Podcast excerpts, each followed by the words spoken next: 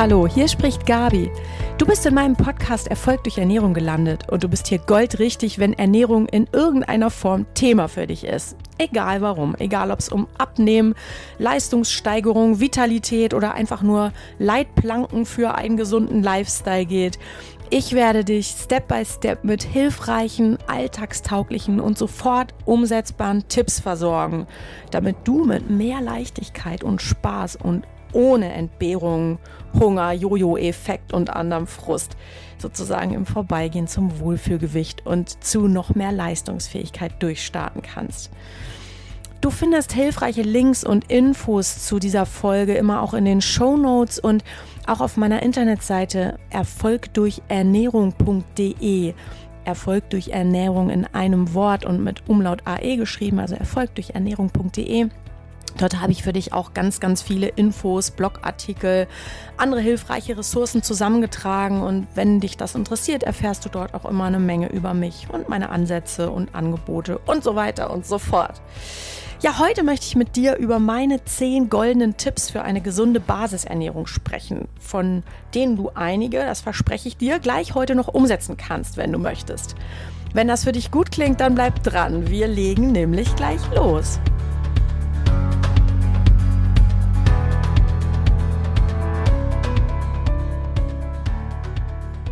Ja, in der ersten Folge habe ich dir schon erzählt, dass aus meiner Sicht drei Punkte total wichtig sind, damit du im Vorbeigehen all deine Ernährungsziele erreichen kannst, die du hast, damit Ernährung ein total normales, unaufgeregtes Thema in deinem Leben wird. Also eigentlich so gut wie kein Thema sozusagen.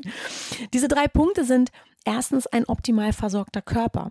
Weißt du, wir essen aus zwei verschiedenen Gründen. Und zwar wollen wir unsere Zellen glücklich machen. Und das wollen wir tun, indem wir der Zelle Energie geben, also Treibstoff, Kalorien. Und auf der anderen Seite wollen wir ihr Vitalität, Vitalstoffe geben, also all das, was dich so unter Vitamine, Mineralstoffe, äh, sekundäre Pflanzenstoffe und anderen tollen Inhaltsstoffen verbirgt. Ja? Also optimale Versorgung ist wichtig, denn nur ein optimal versorgter Körper ist, ich sag mal, glücklich und zufrieden, ist auch in der Lage, all seine Funktionen, Stoffwechselprozesse ähm, durchzuführen und kann auch guten Gewissens sozusagen äh, beispielsweise Gewicht abgeben, ja weil er nicht im Mangel ist. Der zweite Punkt ist wenig Stress, auch wenig Ernährungsstress natürlich. Stress ist total vielgestaltig, dazu werde ich dir in einer anderen Folge nochmal mehr erzählen. Ähm, Fakt ist, auch über die Ernährung können wir unseren Körper total stressen, wenn wir halt vieles tun, was ihn einfach belastet, was viel Arbeitsspeicher kostet, was ihm schwer fällt. Das heißt, wenn wir hier es schaffen, ähm, es unserem Körper möglichst leicht zu machen an ganz vielen Stellen, dann können wir auf jeden Fall auf der Ebene schon mal Stress reduzieren. Ja, und der dritte Punkt ist ein ganz wichtiger. Warum erzähle ich dir auch nochmal ganz ausführlich in einer anderen Folge. Hier nur so viel dazu. Ähm, das Thema lautet Muster und Glaubenssätze. Wichtig sind hilfreiche Muster, hilfreiche Glaubenssätze, statt dieser ganzen schädlichen alten ja, Dogmen und Glaubenssätze, die wir oft so mit uns rumtragen, angefangen von, oh, die anderen sind sowieso immer schlanker als ich, bis hin zu, ich brauche einfach Schokolade nach einem langen Tag. Es gibt so viele Menschen, die mir immer erzählen, oh, ich falle da immer wieder in meinen alten Trott zurück. Und das kannst du ändern. Wie, wie gesagt, dazu kommen wir in einer anderen Folge ganz, ganz ausführlich und auch in ganz vielen Folgen werde ich dir dazu noch tolle Tipps geben. Aber Fakt ist, diese drei Dinge, ein optimal versorgter Körper, wenig Stress und hilfreiche Muster statt schädlicher Glaubenssätze sind eigentlich der Schlüssel zum Erfolg ähm, ja, und dazu werde ich dir, wie gesagt, ganz viel erzählen. Dazu gehören natürlich auch ein paar Infos über die Basics gesunder Ernährung. Die dürfen einfach nicht fehlen, wenngleich du die meisten wahrscheinlich eh schon mal gehört hast und vieles davon hoffentlich auch schon in deinem Alltag verankert ist. Ich muss es einfach nochmal sagen heute und muss mir diese zehn goldenen Tipps, die ich so gesammelt habe, über den Lauf der Zeit einfach mit dir teilen. Klar ist dir klar, dass ähm, wer sich nur von Fastfood ernährt oder jeden Tag äh, sich überwiegend mit Süßkram vollstopft oder vielleicht so gut wie gar nichts Frisches zu sich nimmt, dass der mit allerhöchster Wahrscheinlichkeit schlecht gelaunt und sogar fett durchs Leben laufen wird. Spannend ist halt ja die Frage, warum tun wir uns bzw. unserem Körper immer wieder dieses ungesunde Essen an oder warum fallen wir eben in alte Muster zurück und essen oder trinken Dinge im vollen Wissen, dass es uns nicht gut tut. Also spätestens am Morgen danach merken wir es ja oft. Und ja, wie gesagt, diesen Fragen gehen wir später auf den Grund. Denn da liegen erfahrungsgemäß die eigentlichen Probleme, warum es mit dem Gewicht und der Leistungsfähigkeit immer wieder nicht klappt. Also hier auch nur ein kurzer Tipp, wenn du das nicht verpassen möchtest, dann bleib dran und abonniere einfach diesen Kanal. Dann wirst du informiert, wenn neue Folgen am Start sind. Ja, ich versuche es heute mit den Tipps kurz und knapp zu halten. Für die einzelnen Themen kann ich mir gut vorstellen, dass es nochmal eigene Episoden gibt, wenn du da Interesse hast und mehr wissen willst. Ähm, trotzdem wird das heute wahrscheinlich eine etwas längere Folge. Zehn Tipps wollen ja auch untergebracht werden. Wichtig für mich ist, ähm, gib mir ein kurzes Feedback, wenn du irgendwelche Tipps vielleicht nicht verstanden hast äh, oder nicht verstanden hast, wo genau mein Punkt ist, worauf ich hinaus will, wieso das überhaupt wichtig ist. Wenn dich dazu mehr interessiert, also ich könnte zu jedem Tipp wahrscheinlich stundenlang quatschen, merkst du schon dass ich da immer ganz gut dabei bin mit dem Gequassele. Also gib mir einfach ein Feedback, das kannst du gerne über die sozialen Medien tun. Du findest mich unter dem Tag oder auch Hashtag Erfolg durch Ernährung immer in einem Wort geschrieben und mit AE als Umlaut. Und ähm, ja, da können wir dann einfach nochmal stärker ins Detail gehen. Ich will dich mit diesen Basistipps, die ich dir heute gebe, auch vor allen Dingen auf gar keinen Fall mit tausend Don'ts demotivieren, mit tausend Dingen, die du irgendwie nicht darfst. Also keine Angst. Ich möchte mich eigentlich auf die Dinge konzentrieren, ähm, die du tun kannst. Also ein paar richtig coole Do's und nicht ganz viele Don'ts. Diese Do's möchte ich dir in die Hand geben mit dem Ziel, dass deine alltägliche Nahrung oder Ernährung dich auch wirklich gut versorgt. Denn wie gesagt, nur ein gut versorgter Körper kann glücklich und zufrieden sein und Höchstleistungen erbringen. Und total spannend, auch dazu gibt es in einer anderen Folge nochmal mehr, ähm, ist das oft weniger äh, nicht mehr ist, sondern dass mehr manchmal mehr ist. Das, damit meine ich manchmal, und das habe ich tatsächlich oft in der Praxis erlebt, ähm, nimmt man leichter ab, wenn man mehr isst. Warum? Wie gesagt, erzähle ich dir in einer anderen Folge nochmal, aber auch da geht es viel um das Thema Versorgung. So, los geht's jetzt also nach dem ganzen Vorgequatsche, den Vorgeplänkel mit meinen allerliebsten Tipps für eine ausgewogene, gesunde Alltagsernährung, die du, wie gesagt, super leicht umsetzen kannst und die du noch sofort gleich heute zu einem großen Teil in deinen Alltag einbauen kannst. Ich nenne meine Tipps ganz oft ähm, Food Facts to go, wenn ich irgendwo einen Vortrag halte und ich werde es auch heute mal ein bisschen so halten und dir Tipp für Tipp sozusagen als kleinen Food Fact präsentieren. Und ich starte gleich mit dem allerersten Food Fact to go. Die Nummer eins ist für mich so simpel wie wichtig. Ähm, hier geht es mir darum, trink richtig. Du weißt das, du hörst das immer wieder. Eine grobe Richtlinie sozusagen, so um die zwei Liter hört man oft, sollte man am Tag trinken. Klar ist, das hängt am Gewicht, das hängt an der Größe, das hängt am Alter und an vielen anderen Faktoren. Eine kleine Faustformel für dich lautet Ungefähr 35 Milliliter pro Kilogramm Körpergewicht sind ein ganz guter Richtwert, ähm, wenn es darum geht, wie viel Trinkmenge brauchst du eigentlich, damit dein Körper ja alles gut leisten kann, was er leisten möchte. Denn du weißt das vielleicht, unser Körper besteht zu ungefähr 70 Prozent aus Wasser und du brauchst Wasser. Total wichtig ist Wasser äh, nicht nur als Temperaturregler, ähm, sondern vor allen Dingen auch als Lösungs- und Transportmittel. Im Wasser lösen sich ganz viele Nährstoffe, also auch unser Blut besteht ja zum überwiegenden Teil aus Wasser. Und ähm, darum sind Versorgungsprozesse auch total eng an deinen Flüssigkeitshaushalt gekoppelt. Und auch unsere Müllabfuhr, die Entsorgung, die funktioniert nur mit Hilfe von Wasser. Also alles, was du dir zuführst und alles, was äh, dann in der Zelle sozusagen durch Verarbeitungsprozesse auch wieder aus, als Müll und Stoffwechselabfall ausgeschieden wird, das braucht einfach genug Flüssigkeit, damit das gut im Körper zirkulieren kann und auch wieder ausgeschieden werden kann. Und ähm, es, ich rede hier gerade schon immer von Wasser, also es ist der Flüssigkeitshaushalt natürlich und Wasser ist vielleicht nicht die einzige Option, wenngleich Wasser einfach ein total tolles Getränk ist, weil es sozusagen deinen körpereigenen Flüssigkeiten am nächsten kommt. Weißt du, ein gutes Getränk, finde ich, das deinem Körper gut tut, mit dem man einfach auch was anfangen kann, ist relativ neutral und hat im besten Fall einfach noch einen Nutzen und da bietet sich Wasser einfach an und zwar auch stilles Wasser auch die Kohlensäure bringt so, so ein bisschen Ballast mit für deinen Körper, mit dem er gar nicht unbedingt was Gutes anfangen kann. Auch leichte Schorlen sind okay, ne? wenn du so ein bisschen Fruchtsaft mit viel Wasser mischst, Kräutertees, sowas wie Ingwerwasser, natürlich frisch gepflückte Kräuter sind immer super, Räubuschtee, ähm, sowas sind alles tolle Getränke, mit denen du dich wirklich toll versorgst. Ich habe äh, in meinem Blog unter erfolgdurchernährung.de auch äh, so ein paar schöne Rezepte drin, zum Beispiel für eine Bohle oder so, ja, ich nenne sie mal Bohle, die du dir dir mischen kannst, wo du wirklich so mit frischen Kräutern und Früchten, die du ein bisschen ziehen lässt, ein total leckeres Getränk dir bastelst, was einer Limo eigentlich äh, kein bisschen nachsteht. Also wenn du da mal reinklicken magst, wenn dir Wasser zu langweilig ist oder das Gefühl hast, so, oh, du kannst das nicht mehr sehen, dann ja, dann liest doch da gerne mal rein.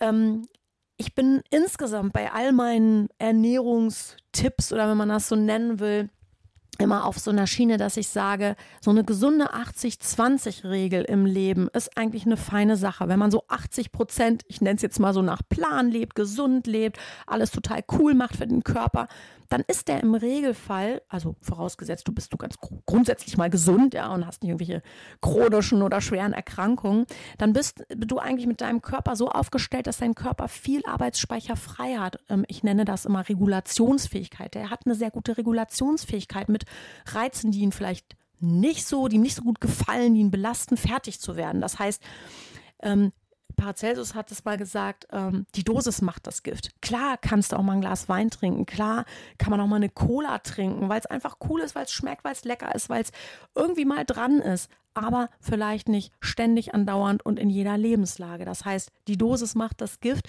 und ähm, wenn du vielleicht schaust, dass du bei allen Dingen, die du dir so zuführst oder dir äh, antust, in Anführungsstrichen, so ein gesundes Maß hältst, ja, und ein bisschen in dich reinhörst und guckst, was kann denn mein Körper überhaupt verkraften? Wie geht's ihm denn damit? Ich glaube, dann bist du auf einem ganz guten Weg. Denn klar ist dir ähm, Alkohol in Massen, kohlensäurehaltige Getränke in Massen, Softdrinks in Massen, Energydrinks in Massen, äh, das ist sind keine coolen Getränke, ja, die, die, die bringen dir wenig Nutzen für den Körper. Also schau, dass du vielleicht im überwiegenden Maße deinem Körper Gutes tust, ihm was Schönes zuführst, was Hilfreiches, Nutz, Nutzenstiftendes zuführst und dann verkraftest du auch die kleinen, wie soll man sagen, ja, Ausrutscher, Sünden, das klingt immer so negativ. Die Dinge, die halt einfach dir nicht so gut tun, gut.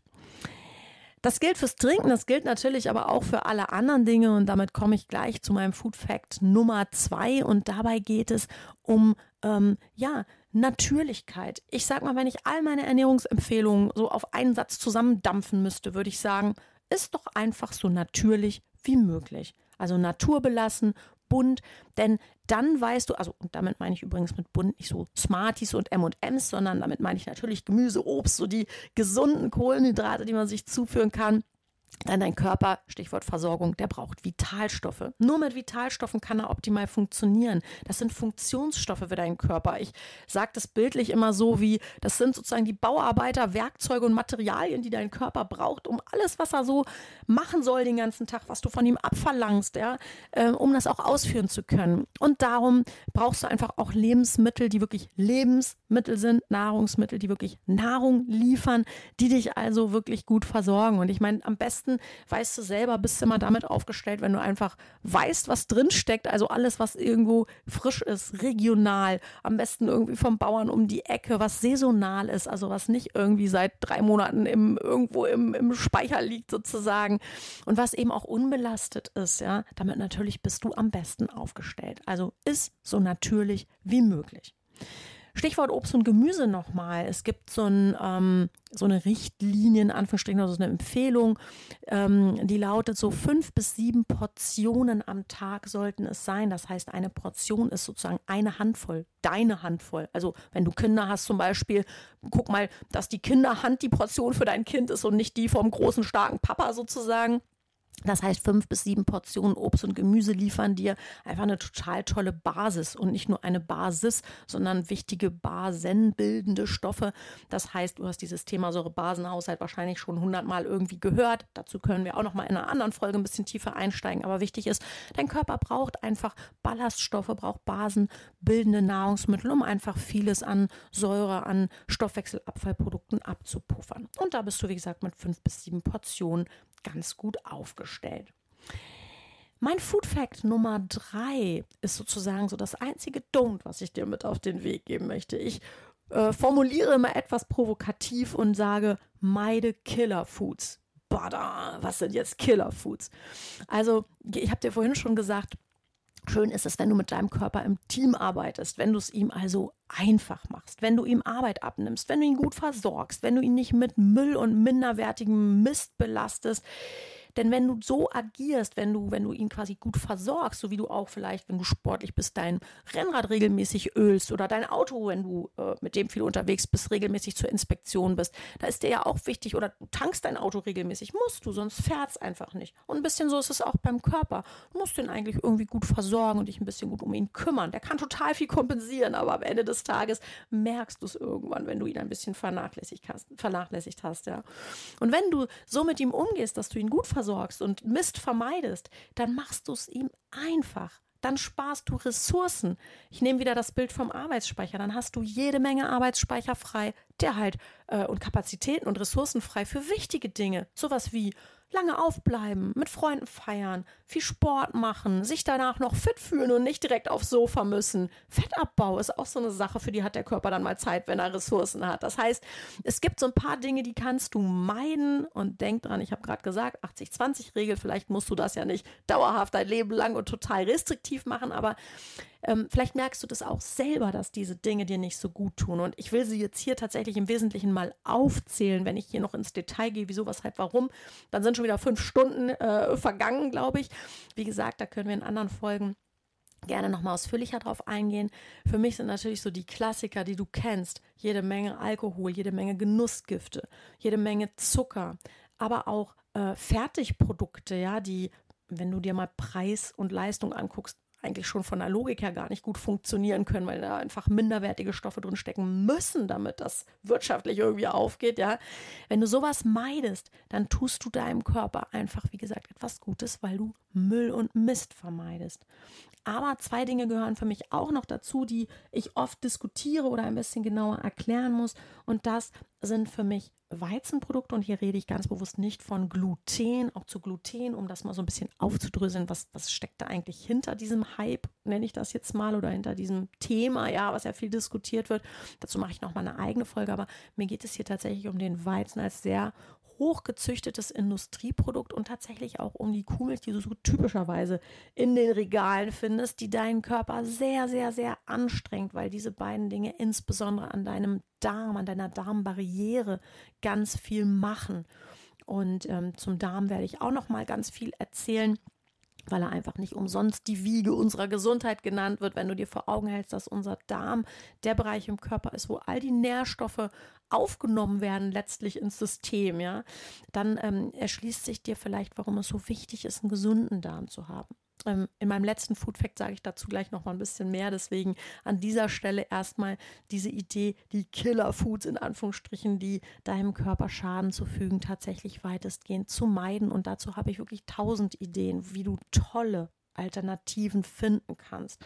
Dinkel zum Beispiel ist ein wahnsinns cooles Getreide, wenn du jetzt kein Glutenproblem hast. Hat auch Dinkel enthält Gluten und es gibt Menschen, die vertragen es einfach nicht, das mal außen vor. Ich rede hier bei meinen Tipps oder in den Folgen primär erstmal vom, ich sag mal, grundsätzlich gesunden Menschen, der theoretisch erstmal alles toleriert an Nahrungsmitteln. Wenn du das äh, tust und da äh, grundsätzlich tolerant bist, ist Dinkel zum Beispiel eine super Alternative und du findest in den Supermärkten bei den Bäckern heutzutage echt viele Alternativen, die weizenfrei sind. Ja.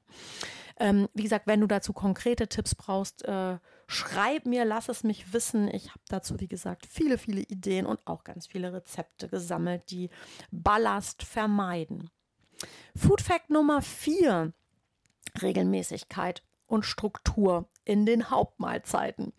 Nicht für jeden Menschen passt jedes Modell. Das ist auch eine ganz wichtige Erkenntnis. Du kannst aufatmen, aufatmen, wenn du das Gefühl hast, bei allen anderen funktioniert Low Carb, nur bei dir nicht. Bei allen anderen funktioniert intermittierendes oder Intervallfasten, nur bei dir nicht. Bei allen anderen ist Paleo ein total tolles Modell, nur du bist damit total gefrustet. Hey, das ist ganz normal. Ja, nicht für jeden passt alles. Jeder Mensch ist so individuell, äh, wie es nur geht. Ja, angefangen von der Haarfarbe bis hin zu den Interessen, aber auch äh, in Bezug auf den Stoffwechsel und du hast vielleicht eine andere Enzymaktivität für Kohlenhydrate als dein Nachbar und du hast vielleicht eine andere Verdauungskapazität für Eiweiße und Fette als dein Partner. Du musst nicht mit demselben Modell fahren wie alle anderen Leute, auch nicht, wenn sie mit dir in einem Haushalt leben. Man versucht sich anzupassen und es irgendwie zu konsolidieren, aber nichtsdestotrotz sind wir alle individuell. Trotzdem würde ich behaupten, den meisten Menschen tut eine gewisse Regelmäßigkeit ganz gut, was sich einfach daraus ergibt, dass dein Körper rein physiologisch, also von seinen Strukturen her, wie er aufgebaut ist, einfach nach einem bestimmten Prinzip funktioniert. Wir haben verschiedene Organe, die im Verdauungsvorgang beteiligt sind. Unser Körper schüttet äh, beim Verdauungsvorgang verschiedene Hormone, Enzyme, also Stoffe aus, die helfen quasi die Nahrung klein zu kloppen, sage ich jetzt mal, aufzuspalten, aufzunehmen, den Transport zu sichern und so weiter und so fort. Und das ist einfach, das sind einfach biochemische Vorgänge, die sind halt so. Ja, also wieder vorausgesetzt, die sind nicht durch irgendwelche äh, Erkrankungen gestört. Wir reden, wie gesagt, hier erstmal immer so vom, vom gesunden Organismus. Und einfach in diesem Wissen, dass dein Körper äh, Energie braucht, dass der Vitalität braucht, dass die Verdauungsorgane so und so gestrickt sind und funktionieren und bestimmte Stoffe ausschütten und brauchen und so weiter und so fort. Es ist einfach hilfreich und stressfrei, wenn dein Körper sicher gehen kann, hey, ich werde ja regelmäßig versorgt. Das heißt, ich brauche hier gar nicht irgendwelche Notprogramme zu fahren, ich brauche nicht auf Sparflamme zu schalten, ich muss gar nicht irgendwie Zwischenlager finden, wo ich irgendwelchen Überschuss äh, einlagern muss, sondern ich kann mich darauf verlassen, dass hier regelmäßig was kommt, so wie ich das brauche. Und von daher empfehle ich, ich sag mal unbesehen, ja, wenn du dich damit wohlfühlst, oft drei Hauptmahlzeiten am Tag. Also morgens, mittags, abends, wie man das halt so kennt. Und auch so, wie man das halt so kennt aus diesem alten Spruch, morgens wie ein Kaiser, mittags wie ein König, abends wie ein Bettelmann. Dein Körper ist einfach, und dazu komme ich gleich nochmal in einem anderen Tipp, gegen Abend eher auf Entspannung gepolt und morgens und tagsüber halt eher auf Aktion und Aktionismus. Und von daher hilft es dir, so eine gewisse Regelmäßigkeit einzuhalten. Das Tolle an so einer Regelmäßigkeit ist im Übrigen auch, dass wir nicht zum, ich sag mal, grasenden Pferd werden, was irgendwie permanent am Futtern ist, denn das stört dein Verdauungsvorgang ganz schön. Ich weiß, dass manche empfehlen lieber ganz, ganz viele kleine Mahlzeiten, damit der Organismus nicht auf auf einen Schlag so viel belastet wird. Für mich ist rein physiologisch eigentlich so eine Pause zwischen den Mahlzeiten von, ja, ich würde mal sagen, vier Stunden, vielleicht auch sogar fünf, sechs Stunden, eigentlich das Optimum, weil dann dein Körper in der Lage ist, so richtig toll alle Verdauungssäfte zu bilden, Zeit hat, das alles zu verdauen, zu verstoffwechseln, einzubauen, ne, zu resorbieren, einzubauen in die Zelle. Und dafür braucht er einfach Zeit. Und je ungestörter er das tun kann, desto besser kommen die Sachen an. Das bestätigt die Erfahrung. Und klar kannst du jemand sein, der sagt, du, ich habe morgens einfach überhaupt gar keinen Hunger. Es ist quasi schon so ein innerer Widerwille da zu essen. Hey, cool, wenn du so ein Bauchgefühl hast und da nichts vermisst, kein Stress. Dann isst du vielleicht kein klassisches Frühstück, sondern konzentrierst deine Mahlzeiten, wie irgendwie beim Intervallfasten üblich, auf so einen äh, engeren Zeitraum von vielleicht acht Stunden am Tag. Aber auch dann kannst du vielleicht gucken, dass du in diesen, sagen wir mal, acht Stunden, die du dann zum Essen hast, irgendwie zwischen, ich sag mal, 11 und 19 Uhr, ähm, dass du dann vielleicht nicht sieben Mahlzeiten zu dir nimmst, sondern vielleicht mh, hm, zwei große und vielleicht noch so ein Snack in der Mitte, dass du trotzdem dich gut versorgen kannst, ja. Das heißt, guck mal, ob du in irgendeiner Form eine Regelmäßigkeit hinkriegst. Food Fact Number 5, sozusagen Number 5, Number 5, genau, Nummer 5. Ich habe eben schon angedeutet, Tagsüber wird gegessen und nachts wird nämlich regeneriert. Dein Körper ist nachts in einem Status, auch das ist physiologisch ähm, relativ gut zu erklären. Der bildet einfach manche Stoffe, manche Botenstoffe, Hormone eher nachts als tagsüber. Und da sind eher so diese regenerativen Themen im Vordergrund. Da geht es um Reparatur, um Regeneration. Bei Kindern geht es da auch viel um Wachstum, ja. Ähm, da geht es auch um Fettverbrennung im Übrigen. Auch die gehört so ein bisschen mit zu diesem Thema Regeneration. Und das funktioniert alles nachts hervorragend und deutlich besser. Und das Thema ist, wenn du abends dir halt so eine dicke Mahlzeit reinstopfst, am besten noch so den Klassiker Pizza oder Pasta, Chips, ein Rotwein dazu, dann zwei, drei Bier und dann noch vielleicht eine Tafel Schokolade und ein paar Nüsschen hinterher dann hast du deinen Körper, deinen Verdauungstrakt so dolle beschäftigt, dass ganz äh, ähm, vielfach auch äh, Hormone quasi ausgebremst werden, weil die einfach äh, durch irgendwelche Gegenspieler, die im Verdauungsvorgang ausgeschüttet werden, gebremst werden. Und das wäre doch total schade, wenn du nachts so diese Regeneration einfach äh, ja gar nicht nutzen kannst. Und viele merken das ja auch selber, indem sie merken so, boah, ich habe mich nachts gewälzt, konnte gar nicht richtig schlafen, habe übel geträumt. Da zeigt dein Körper dir ja auch, dass das vielleicht nicht so eine ganz tolle Idee war. Das heißt, ähm, so die beste Zeit für ein üppiges Essen ist eigentlich eher so morgens und vormittags, während du im Verlauf des Tages vielleicht so ein bisschen runterfährst. Das heißt, nutzt die Zeit der Regeneration und vielfach wird ja auch immer gesprochen über dieses, oh, wie viel, wie spät darf ich eigentlich essen? Ich finde man kann da gar nicht so eine richtige Uhrzeit abmachen, weil jeder ja auch einen unterschiedlichen Tagesrhythmus hast. Ich sage immer so, wenn du deinem Körper vielleicht mal noch drei Stunden gönnst nach dem Abendessen, bevor du dann ins Bett gehst, dann hat der eigentlich auch schon einen Großteil der Verdauung im Regelfall hinter sich und dann ähm, ja, kannst du einfach gut erholt auch ins Bett durchstarten. Food Fact äh, Nummer 6, hier geht es um Ausgewogenheit. Mit Ausgewogenheit meine ich wieder Versorgungsaspekte. Ich habe dir schon vorhin gesagt, nicht jeder Ernährungsansatz ist für jeden Menschen gleichermaßen sinnvoll. Sinn, gleichermaßen sinnvoll. Ähm, da, wo für den einen äh, wenig Kohlenhydrate eine tolle Lösung sind, äh, sind es für den anderen äh, total viele Fette, weil er die einfach braucht und weil sie ihm vielleicht auch fehlen. Und für den anderen sind Kohlenhydrate einfach mega wichtig, weil er sich sonst total schlapp und energielos fühlt. Ja, das heißt, der Teufel liegt oft im Detail. Ich würde mal behaupten, jeder Mensch braucht die drei großen Nährstoffgruppen, die du wahrscheinlich schon kennst. Es gibt die Kohlenhydrate, es gibt die Fette und es gibt die Eiweiße. Diese drei gibt es und jeder Mensch, das behaupte ich einfach mal, braucht sie alle. Zu den einzelnen komme ich gleich nochmal in den anderen Tipps, aber was ich dir schon mal sagen kann, ist, die Kohlenhydrate, ähm, die sind äh, wichtig als Energieträger, als Treibstoff. Die Eiweiße, die sind können auch Treibstoff sein, sind aber eher wichtig so als Baustoff. So zum Beispiel unser ganzes Immunsystem ist aufgebaut aus kleinen Eiweißbestandteilen. Unsere Zellen, unser Erbgut besteht aus Eiweißbestandteilen. Ganz viele ähm, ja, Enzyme, auch Hormone haben Eiweißbestandteile in sich. Das heißt, auch die Muskulatur kennt man immer so als, als Produkt von Eiweiß sozusagen. Ja? Das heißt, unser Körper ist im Prinzip aufgebaut aus Eiweißen. Aus Eiweißen, die brauchen wir einfach als, wie so ein Legostein, kannst du dir das vorstellen. Ja? Ähm, aus diesen ganzen kleinen Legosteinen können total viele unterschiedliche Strukturen aufgebaut werden. Als Energiequelle, wie gesagt, eher untergeordnet. Ähm, aber die Fette wiederum sind ähm, auch ein ganz wichtiger Energieträger. Ja, kennst du gerade so im Sport, dass irgendwann mal auf die Fettverbrennung umgeschaltet wird und du dann wie so ein Dieselmotor lange laufen kannst, während die Kohlenhydrate dir so wie so ein äh, Superbenzin ja ganz viel Treibstoff liefern und abfackeln sozusagen mit einer großen Flamme.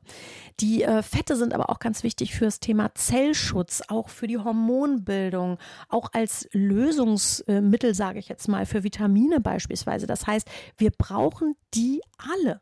Und bei den Eiweißen und Fetten ist es sogar so, dass es manche gibt, die müssen wir einfach über die Ernährung zuführen, weil der Körper die nicht selber bauen kann.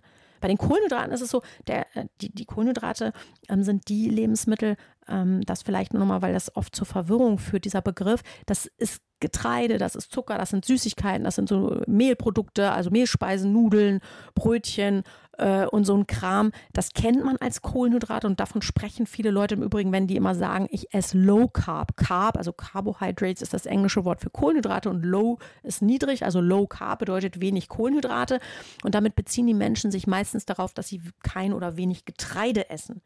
Was viele nicht wissen oder vergessen, ist, dass zu den Kohlenhydraten auch noch zwei andere Gruppen an Nahrungsmitteln gehören und das ist Gemüse und das ist Obst. Die Kohlenhydrate eint ihre, ich sag mal, chemische Struktur. Was nämlich mit allen Kohlenhydraten passiert im Körper, ist, dass die zu Zucker werden. Die werden zu Zucker abgebaut. Dazu sage ich dir gleich in einem anderen Tipp nochmal ein bisschen mehr, wenn es darum geht, welche Kohlenhydrate sind eigentlich irgendwie vielleicht cooler oder besser als die anderen oder auf welche sollten wir vielleicht mehr Gewicht legen, ja. Aber ähm, wichtig ist, zu den Kohlenhydraten gehören, wie gesagt, neben Getreide auch Gemüse und Obst. Und wir brauchen alle drei Quellen. Wir brauchen Kohlenhydrate, wir brauchen Eiweiße, wir brauchen Fette. Und für so eine, ein grobes Verhältnis, mal so über den Daumen gepeilt, würde ich mal sagen, sowas, äh, wenn du Profisportler bist, sieht es anders aus. Ja, wenn du vielleicht ähm, äh, total äh, Schmerzpatient bist, im wahrsten Sinne des Wortes, ja, sieht das vielleicht auch ein bisschen anders aus. Aber wieder mal so für den Otto-Normal Durchschnittsbürger unbesehen und noch nicht ins Blut geguckt, würde ich sagen, sowas grobes wie 40 Prozent Kohlenhydrate auf dem Teller, ähm, ungefähr 30 Prozent, 25, 30 Prozent Fette auf dem Teller. Ja, du hörst richtig, gute Fette auf dem Teller. Und ungefähr, ja, 20, 25 Prozent hochwertiges Eiweiß auf dem Teller könnte eine gute Richtschnur sein. Ja. Das heißt, so eine Ausgewogenheit zwischen den Nährstoffgruppen. Das wäre, wie gesagt, eine ganz gute Richtschnur. Im Einzelfall modifiziert man das oder kann man das modifizieren, je nach Ziel, je nach Stoffwechsel, je nach äh, ja, Disposition, ähm, kann man da, wie gesagt, nochmal genauer reingucken. Das können wir hier natürlich nicht tun. Dazu müsste man irgendwie dich genau unter die Lupe nehmen, eine Anamnese machen, ins Blut gucken und so weiter und so fort. Das macht bestimmt auch alles Sinn. Also ich bin ein großer Fan von, weil man darüber einfach nochmal sehr viel individueller arbeiten kann und auch so eine Mängeldiagnostik einfach total viel Sinn macht, gerade wenn Symptome da sind. Aber hier geht es ja wirklich erstmal so ums Allgemeine. Und ich habe dir gerade schon gesagt, wir gucken uns die Kohlenhydrate, die Eiweiße und die Fette nochmal ganz kurz ein bisschen genauer an. Und mit den Kohlenhydraten geht es weiter mit meinem Food Fact Nummer 7. Ich bin Fan von Kohlenhydraten mit hoher Nährstoffdichte. Das heißt mit ich bin Fan von den Kohlenhydraten, die richtig viele gute Kumpels mit ihren ganzen Kalorien, die sie haben, mitbringen. Für mich ist Getreide sowas wie, ich nenne das immer leeres Kohlenhydrat. Das sind Kohlenhydrate, die bringen ja jede Menge Kalorien mit. Die heißen auch oft Sättigungsbeilagen, wenn sie uns in Form von Nudeln oder Reis zum Beispiel begegnen. Ja, die sind auch oft voll lecker, weil die irgendwie äh, ein Schokocroissant sind oder Nutella-Brötchen oder sowas. Warum sind die lecker? Ja, weil oft, weil die süß sind. Wir haben schon mit der Muttermilch aufgesogen, dass süß eine tolle Idee ist, weil süß uns natürlich, das hat dein Körper gelernt und das war in der Evolution auch immer wichtig, ja, weil süß Energie gibt und Energie ist wichtig fürs Überleben. Mit Energie kannst du nämlich sowohl vorm Säbelzahntiger wegrennen als hinterm Mammut hinterher. Das heißt, äh, kein Frühstück werden und Frühstück bekommen war schon immer ein großes Thema für uns Menschen. Heute vielleicht etwas weniger in der Wohlstandsgesellschaft, aber dein Körper ist einfach evolutionstechnisch irgendwo noch in der Steinzeit ganz schön doll zu Hause und von daher weiß der, süß ist cool, süß gibt mir Energie, süß sichert das Überleben im Übermaß und ohne Mammut und Säbelzahntiger in der engeren Nachbarschaft, ähm, ja, äh, fehlt oft so ein bisschen die Kanalisierung und äh, die, der, der, das Ventil, sage ich mal, um das ganze, die ganze Energie auch abzubauen. Deswegen äh, bin ich, wie gesagt, großer Fan von denjenigen Kohlenhydraten, den bunten und nochmal, ich meine hier nicht die Smarties und die M&M's, sondern eben Gemüse und Obst, weil die nämlich mit ihren Kalorien auch ganz viel gute Begleiter mitbringen. Das heißt, wenn du dich auf Kohlenhydrate konzentrierst oder die so ein bisschen im, im Übermaß in deiner Ernährung, Stichwort fünf bis sieben Portionen am Tag hatten wir schon, wenn du dich auf die konzentrierst, ja, Gemüse, Salat, Rohkost, Obst und solche Geschichten, dann bist du schon mal auf einem total tollen Weg. Und klar kann man dann auch mal ein Nutella-Brötchen essen. Und ja, sicher kannst du auch Nudeln in deinem Mittagessen haben. Aber vielleicht guckst du so ein bisschen, dass es nicht nur ein Riesenteller Nudeln mit roter Soße aus der Dose ist, sondern dann hättest du nämlich irgendwie nur Kohlenhydrate auf dem Teller, so Nudeln mit, mit äh, Tomatensauce sondern dass du vielleicht guckst, dass du ein paar hochwertige Eiweiße irgendwie noch mit einbaust. Und wenn es so ist, dass du den hart gekochtes Ei dazu machst oder ähm, vielleicht irgendwo äh, ein bisschen Feta-Käse in die Soße reinbröselst. Schön wäre es, du kombinierst so ein bisschen. Also ich sage mal so schön, Gemüse ist der Sattmacher Nummer eins, denn das Coole ist auch, ich habe dir eben schon gesagt, Kohlenhydrate sind all die, die im Körper zu Zucker abgebaut werden. Deinem Körper ist es am Ende egal, ob dieser Zucker aus äh, einer Nuss-Nougat-Creme stammt oder ob der aus einem gedünsteten Kürbis stammt. Der Zucker, rein chemisch gesehen, ist am Ende des Tages sozusagen derselbe, der ankommt im Körper und versorgt ihn einfach mit Energie. Der Unterschied liegt darin, also neben dem Geschmack natürlich, wie schnell dieser Zucker in deinem Körper zur Verfügung steht und wie viel Arbeit dein Körper reinstecken muss, um den Zucker auszupacken. Das heißt, eine Nudel hat der super schnell ausgepackt, ein Dextroenergen auch oder so ein Traubenzucker auch, ja. Ein Kürbis, da braucht er einfach länger ist aber auch ein großer Vorteil, denn dein Blutzuckerspiegel steigt dadurch auch echt langsamer und der fällt auch langsamer wieder ab. Das heißt, du bist viel satter von so einem schönen, äh, schöner, so, von so einer schönen bunten Gemüsepfanne, ja, wo nur so ein paar Nudeln drin stecken. Denn damit machst du was total cool ist für deinen Körper. Du gibst ihm stufenweise Energie. Die Nudel ist drin, die geht so ganz schnell ins Blut, dann hast du ein bisschen Kürbis, ein bisschen Möhre, die gehen so ein bisschen langsamer ins Blut. Vielleicht hast du noch ein bisschen Melone da reingeschnibbelt oder eine Ananas, so wie in diesen ganzen Thai-Gerichten das oft äh, der Fall ist, oder noch so ein bisschen Obst drin steckt. Das wird so mittelschnell zu Zucker. Das heißt, du hast Zucker äh, über einen gewissen Teil, Zeitraum verteilt deinem Körper zur Verfügung gestellt und ihn damit schön dauerhaft und kontinuierlich mit Energie versorgt total cool und viel weitsichtiger, als ihm einfach nur einen Traubenzucker oder ein Nutella-Brötchen reinzuschieben. Food Fact Nummer 8. Dabei geht es um die Fette. Ich habe dir eben schon gesagt, wir brauchen Fette und vielleicht hast du schon irgendwie gedacht, ich habe mich verquatscht, als ich gesagt habe, so ungefähr 25% Fette auf dem Teller. Für mich lautet so ein äh, äh, wichtiger Satz, gute Fette machen fit schlechte Fette machen Fett. Fett hat ja echt so ein Negativ-Image, das finde ich total schade. Ähm, und ja, klar, wenn wir irgendwie an dieses Fastfood-Fett und frittierten Kram irgendwie auf dem Weihnachtsmarkt denken, ich weiß nicht, mir steigt es da schon manchmal so ein bisschen hoch und ich, ich spüre schon fast den Kloß im Magen, wenn ich daran denke, ja, was diese Fette mit meinem Körper machen. Klar machen diese Fette auf über kurz oder lang auch irgendwie dick oder machen was mit dem Körper, dass der einfach total träge wird und überhaupt gar nicht irgendwie aus dem Quark kommt. Ja, warum? Weil er mit diesen Fetten einfach wenig anfangen kann. Die guten Fette hingegen, ich habe es vorhin schon angedeutet, sind ein total wichtiger Energieträger, Zellschutzfaktor. Ähm, äh, auch, auch äh, Speicher sozusagen.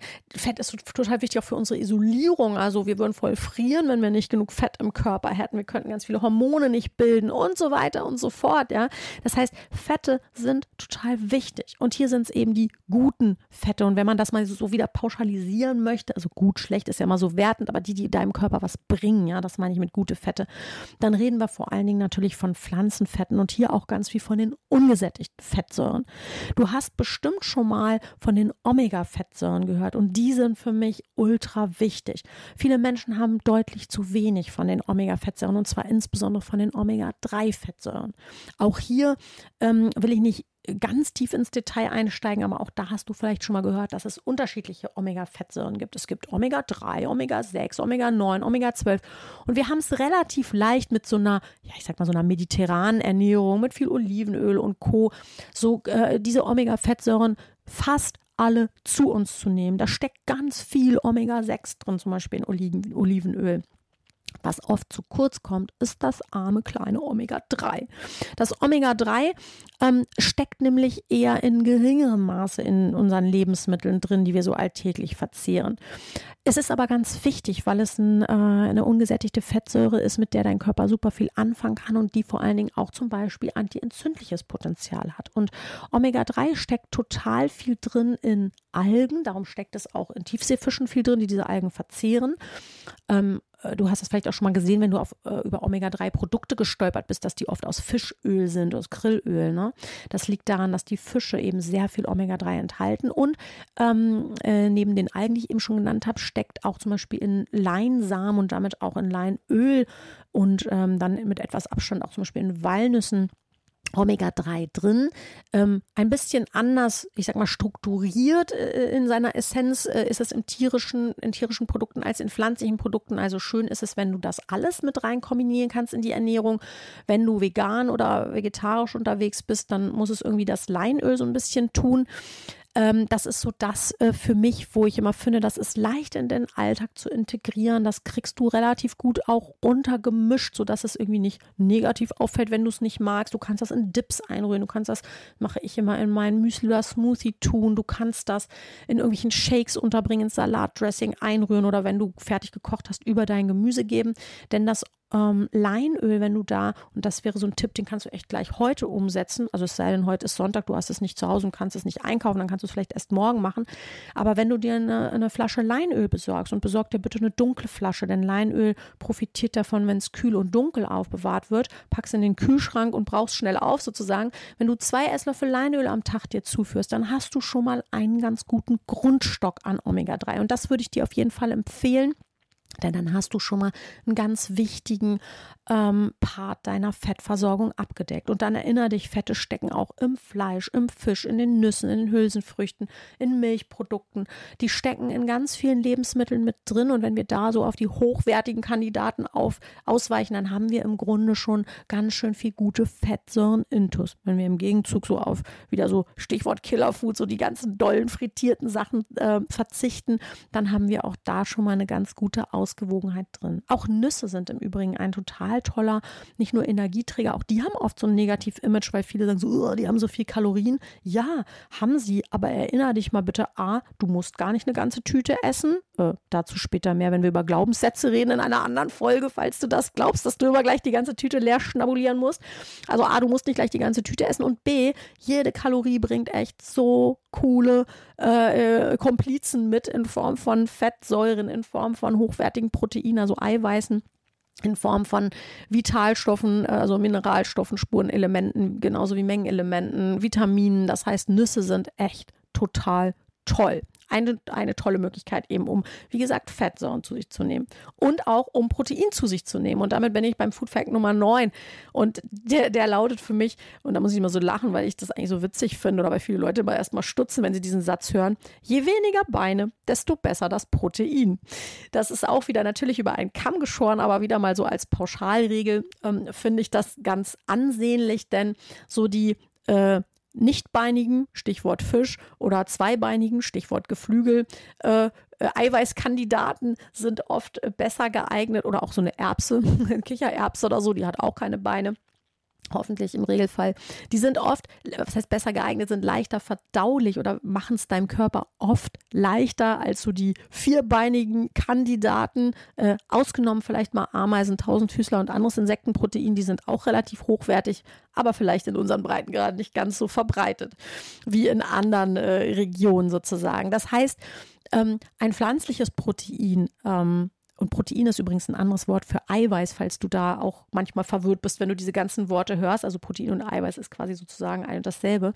Ähm, äh, es gibt auch pflanzliche Eiweißquellen. Zu den Eiweißen gehören ähm, beispielsweise Fleisch, Fisch, Milchprodukte, aber auch äh, Eier natürlich, genauso wie Nüsse, Kerne, Samen, Saaten und Hülsenfrüchte. Ja, das sind ähm, alles Quellen für Eiweiß. Das heißt, du hast mit den Nüssen, Kernen, Hülsenfrüchten auch pflanzliche Kandidaten. Du kennst das vielleicht auch, wenn du mal irgendwie über Proteinpulver gestolpert bist, dass es sowas gibt wie Hanfprotein, Reisprotein, Erbsenprotein.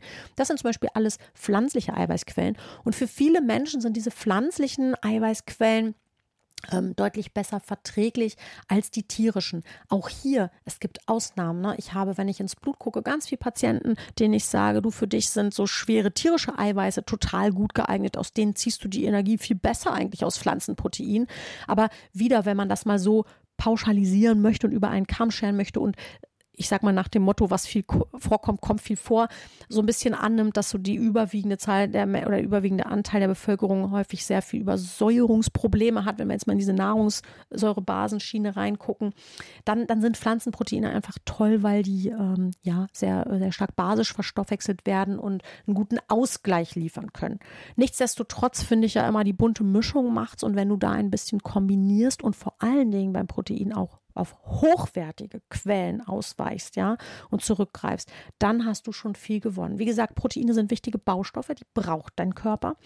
Und ähm, wenn du hier wieder mal überlegst, so ein billiges Fleisch außer äh, aus dem Tiefkühler in einem Discounter, dass du irgendwie, wo du, wo du, keine Ahnung, 100 Gramm für unter einem Euro kaufen kannst, wenn du dir überlegst, wie kann das wirtschaftlich mit hoher Qualität zusammenpassen, dann wirst du sehr relativ schnell zu dem Schluss kommen, dass das höchstwahrscheinlich schwierig sein wird. Das heißt, hier ist vielleicht dann tatsächlich in dem Sinne weniger mal mehr, dass man vielleicht guckt, auf hochwertige, inhaltsvolle Quellen auszuweichen, die eben vor allen Dingen auch nicht belastet sind mit viel äh, Hormonen äh, äh und sei es allein die Stress- und Angsthormone ähm, von Tieren, die bei der Schlachtung ausgeschüttet werden oder auch bei der Haltung, wenn es vielleicht nicht minderwertiges Futter ist, mit denen die Tiere gefüttert wurden, wenn es vielleicht irgendwo keine ähm, Medikamente im Übermaß sind, die diese Tiere bekommen haben, um Defizite von Massentierhaltung auszugleichen. Wenn du das alles vermeiden kannst, dann schützt du deinen Körper einfach auch vor vielen Inhaltsstoffen, die ihm schlecht tun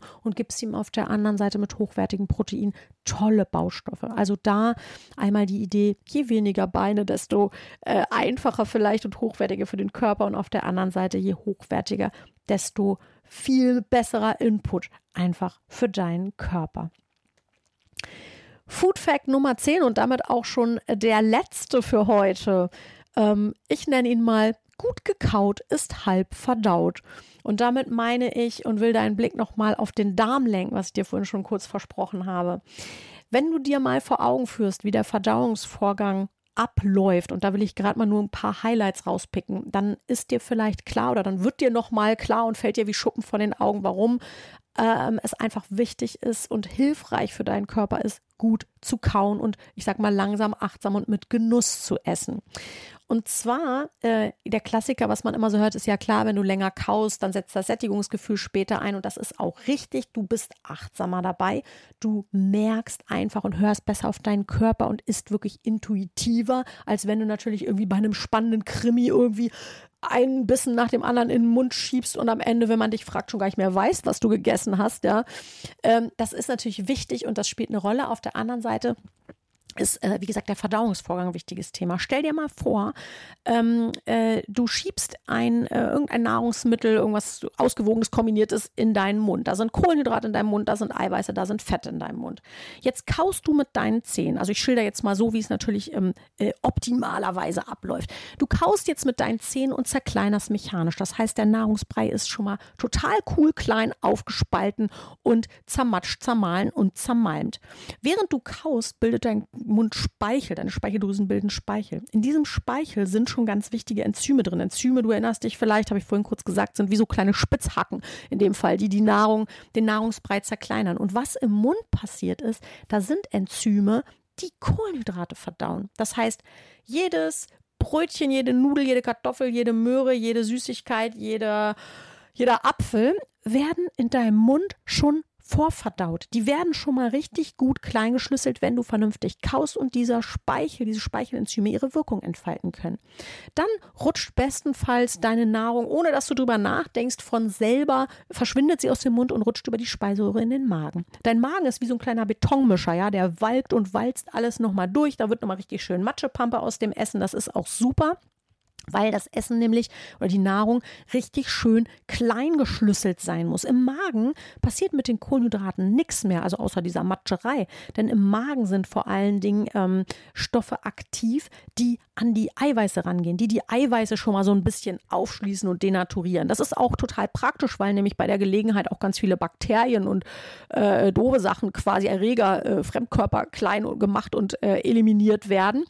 Äh, von daher ist das total praktisch, dass der Magen auch über die Säure da eher an die Eiweiße rangeht. Dann flutscht die Nahrung aus dem Magen weiter in deinen Darm und zwar zunächst mal in den Dünndarm. Und da gibt es so einen kleinen Abschnitt, den Zwölffingerdarm. Der ist verbunden unter anderem über so kleine Ausführungsgänge mit deiner Galle und mit deiner Bauchspeicheldrüse. Und die beiden sind total wichtig, weil die nämlich ähm, auch wieder Stoffe in diesen Dünndarm einspritzen, sage ich mal, die was mit der Nahrung machen. Und zwar jetzt ist nochmal eine Chance für die Kohlenhydrate, aber auch für die Eiweiße und für die Fette, dass wieder so kleine Spitzhacken kommen und den Nahrungsbrei weiter zu kleinern. Der, Zwölf, äh, heißt so, weil der ungefähr so lang ist wie zwölf nebeneinander gelegte Finger. Das heißt, der ist gar nicht so besonders lang und die Nahrung ist dann irgendwann auch da durch und flutscht in den restlichen Teil des Dünndarms, ja. Dort, das weißt du vielleicht, ist so der Darm äh, wie ein langer Verdauungsschlauch Schlauch eben meterlang aufgebaut, mit dem Ziel, ganz viel Oberfläche zu schaffen. Und über diese Oberfläche, die Darmschleimhaut, wird Nahrungsbrei äh, oder die, werden die Nahrungsbestandteile resorbiert, das heißt aufgenommen. Das heißt, hier ist der Moment gekommen, wo deine liebevoll eingekaufte und zubereitete und perfekt gekaute und ich sag mal besaftete Nahrung und schon voraufgeschlüsselte Nahrung noch so ein bisschen weiter klein geschlüsselt wird, auch zum Teil über die Bakterien, die so in deinem Darm äh, äh, leben, ja, die nagen da auch noch so ein bisschen rum an deinem Nahrungsbrei untergeordnet, aber machen sie schon auch noch ein bisschen. Und ähm, da findet der Übertritt statt quasi ins Blut. Und um mal kurz da vorwegzugreifen oder den Darm mal ganz kurz äh, auf Stopp zu drücken, ähm, dort im Blut, ja, werden dann die Nährstoffe über dein Blut, du erinnerst dich, viel getrunken ist wichtig, schön verdünnt, äh, werden sie verteilt, werden dort an den Ort des Geschehens, also zu deinen Zellen transportiert und ähm, werden dort eingeschleust quasi, um dann die Zelle mit Energie und mit Vitalität zu versorgen. Zurück zum Darm. Wenn jetzt dieser Nahrungsbrei aber als ganze Kartoffel runtergeschluckt wurde oder sozusagen die ganze Nudel in den Magen gelangte, dann ist im Zwölffingerdarm echt nicht mehr viel Zeit und Möglichkeit gewesen, um jetzt hier klein zu schlüsseln. Das heißt, mit einer relativ hohen Wahrscheinlichkeit verweilt die Nahrung ein bisschen länger in deinem Darm, weil einfach äh, die Bauarbeiter und die Werkzeuge ähm, da noch ein bisschen länger brauchten, um quasi die Riesenbrocken zu zerkleinern. Und mit einer relativ hohen Wahrscheinlichkeit werden die das auch nicht endgradig schaffen. Das heißt, da rumpeln jetzt so bestimmte Stoffe, also jetzt bin ich ja gerade bei den Kohlenhydraten, weiter in deinen weiteren Dünndarm oder dann auch rüber in den Dickdarm. Manchmal findest du solche Verdauungsrückstände, wenn du mal nachguckst, auch wirklich sichtbar in der Toilette, wenn du Stuhlgang hattest, ja. Ähm, das heißt, wenn die dann nämlich unverdaut weiter rumpeln, dann passiert Folgendes mit Kohlenhydraten. Die fangen an zu gären. Und Gärung macht Gasbildung. Und Gasbildung in deinem Darm, naja, du weißt, wie das endet. Nicht so gut riechend für deine Mitmenschen. Und ähnliches passiert mit den Eiweißen. Auch die, wenn die halt ähm, nicht vernünftig gekaut werden und der Magen dann einfach mit seiner Betonmischer-Tätigkeit auch an seine Grenzen stößt und die äh, Enzyme dann auch gar nicht mehr Übriges tun können, dann rumpeln auch die Eiweiße so ein bisschen unverdaut weiter und fangen an zu faulen.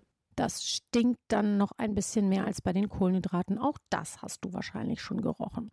Das heißt, Fakt, kau bitte ordentlich, am besten so lange, bis der Nahrungsbrei von selbst aus dem Mund verschwindet. Und außerdem ist das ja eine echt tolle Entstressungsübung und Achtsamkeitsübung, also fast meditativ im Grunde.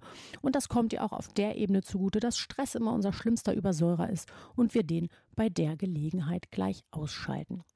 Ja, damit habe ich dir im Grunde meine zehn allerwichtigsten Basistipps schon mal an die Hand gegeben. Ich habe die übrigens auch in einem kleinen E-Book zusammengefasst, ähm, das ich dir auch total gerne zur Verfügung stelle. Wenn du das möchtest, kannst du dich gerne äh, in meinem Newsletter anmelden mit wenn ich dir die Anmeldebestätigung schicke, schicke ich dir den Link zum Download dieses PDFs auch gleich mit. Ich freue mich also, wenn ich heute ein paar hilfreiche Tipps für dich auf Lager hatte und bin äh, mega gespannt, ob dir das weitergeholfen hat, wie es dir gefallen hat. Ich würde mich freuen, wenn du mir erzählst, welchen Tipp du vielleicht auch am interessantesten fandst oder am, am äh, in Anführungsstrichen beeindruckendsten, welchen du vielleicht direkt heute schon in deinen Alltag mit aufgenommen hast. Und ähm, ja, wenn du da mich teilhaben lässt an deinen Gedanken, kannst du das, wie gesagt, immer gerne über die sozialen Medien tun. Du findest mich unter Erfolg durch Ernährung mit AE geschrieben, ein Wort, also unter diesem Tag bzw. Hashtag bei Instagram, bei Facebook. Und ähm, da gibt es auch zu jeder Folge mal ein Posting, da kannst du kommentieren Kannst mir dann natürlich auch gerne folgen, dann verpasst du auch da keine Neuigkeiten. Und wenn du noch mehr Input äh, brauchst oder geben möchtest, dich auch mit Gleichgesinnten dazu austauschen möchtest, dann komm doch einfach in die Facebook-Gruppe Erfolgt euch Ernährung. Dann bist du genau richtig, wenn du da auch ein bisschen mehr in den Austausch gehen möchtest. Ja, alle diese Infos findest du natürlich wie immer auch in den Show Notes und ich freue mich auf die nächste Folge mit dir. Wenn du sie nicht verpassen willst, dann abonniere gerne diesen Kanal. Ja, ich wünsche dir ganz viel Spaß und Freude bei der Umsetzung des einen oder anderen oder vielleicht auch aller Tipps und sage erstmal bis zum nächsten Mal. Deine